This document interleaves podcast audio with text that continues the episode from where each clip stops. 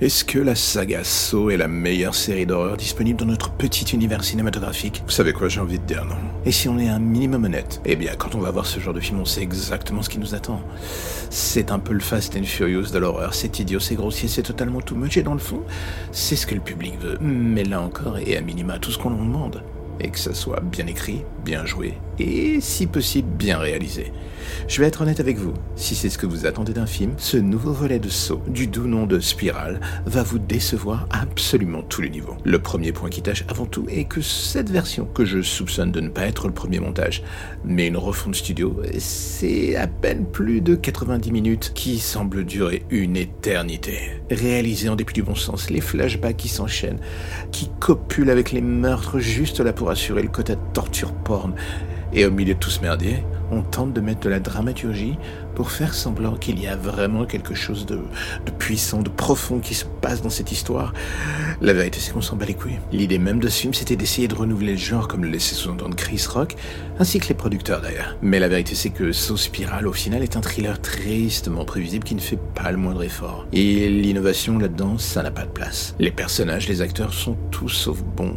Au pire, ils sont insupportables. Au mieux, ils sont en service commandé. Le film enchaîne les clichés les uns à la suite des autres, le tout avec une régularité absolument incroyable. Il est difficile de ne pas avoir envie d'hurler aussi souvent que le personnage de Chris Rock. Le seul défaut, c'est que lui, il est payé pour voir le film. Donc, euh, je m'égare, je m'égare, je m'égare, oui.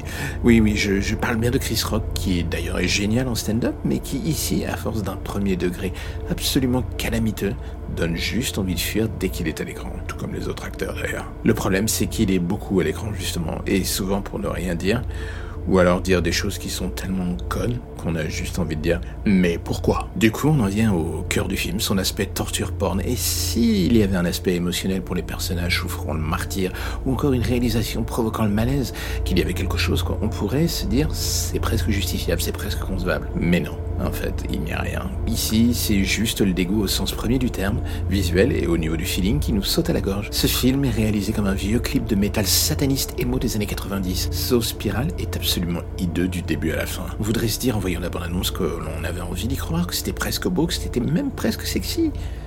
Mais une fois le générique fini et cette fin ridicule en forme de doigt d'honneur au spectateur derrière nous, on ne peut réaliser qu'une seule chose. Il y a dans l'histoire d'Hollywood des sagas qui méritent de mourir tranquillement. Eh bien, vous savez quoi, So était l'une d'elles. Et Spiral prouve une fois de plus que pour l'attrait du billet vert, Hollywood réveillerait tous les morts, même l'intégralité du cimetière du cinéma d'horreur si nécessaire. Et ce, même si c'est pour faire de la merde. Triste constat.